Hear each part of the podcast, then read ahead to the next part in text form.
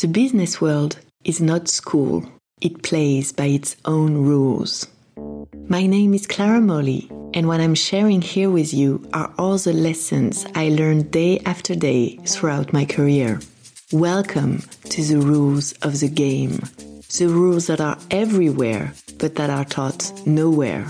Here we explore how to navigate through everyday life at work, the challenges of the business world, and what is in our power to overcome them. Rule number 10 takes two to tango. I did everything I could this year. I reached all my targets. I know my boss is pleased. My skills are valued. But still, I can't get a raise. What more can I do? That's what a friend asked me one day. She felt stuck in her job and didn't know what else she could do to move forward. This may sound familiar to feel that despite your efforts, you are not going anywhere. You're going round in circles.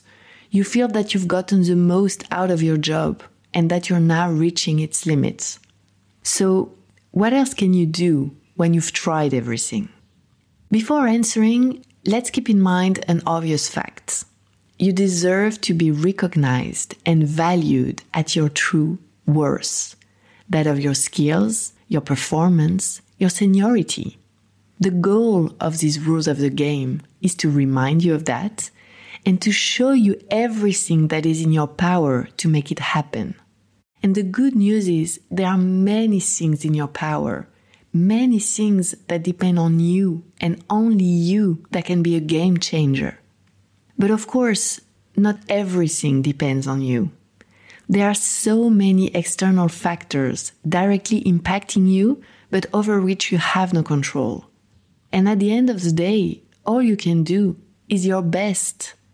And if things don't work out the way you want, maybe it's not your fault. So how can you be sure of that? How can you know that you've simply reached the limits of your job, that there is nothing left for you there, or that it simply doesn't suit you anymore?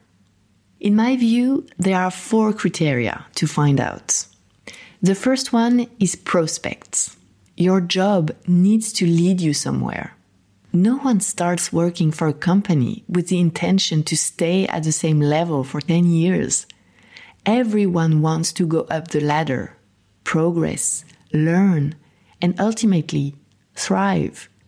And in exchange for your work and efforts, your company owes you opportunities and prospects. The second is salary growth.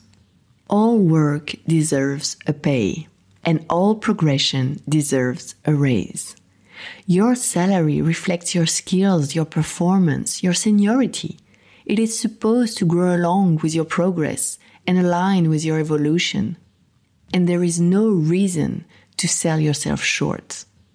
The third is visibility. Your job should be a springboard, not a sideline. Even if we saw that visibility is something to conquer, your work should give you leeway for that. Because how can you be visible if you have nothing interesting to show for? And the last criterion is your boss's goodwill. Your boss cannot be an obstacle to your career. It's rare, but it can happen that some bosses will try to block you along the way. It happened to me. One of my bosses simply didn't like me, and he spent the five years of our collaboration trying to rein me in, minimizing my results, excluding me from interesting deals or events. Luckily, I had two bosses. But if it had been only him, my only option would have been to quit. So now take a second to think of your job and ask yourself Does it give me interesting prospects, roles that I would enjoy taking on in the coming years? Does my salary growth align with my performance these past years? Is it in tune with my level of responsibility and the labor market? If not, are there ways to renegotiate my pay regularly? Do I have access to strategic projects with high visibility if I want to? Do I have access to the decision makers? Trust yourself. If you feel stuck and cannot go forward, you're probably right. And thankfully, The business world is wide and vast. Takes two to tango.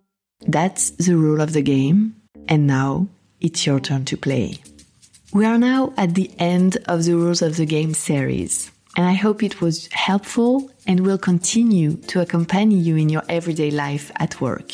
I am convinced that it is one day, one meeting, one discussion at a time that we build our future.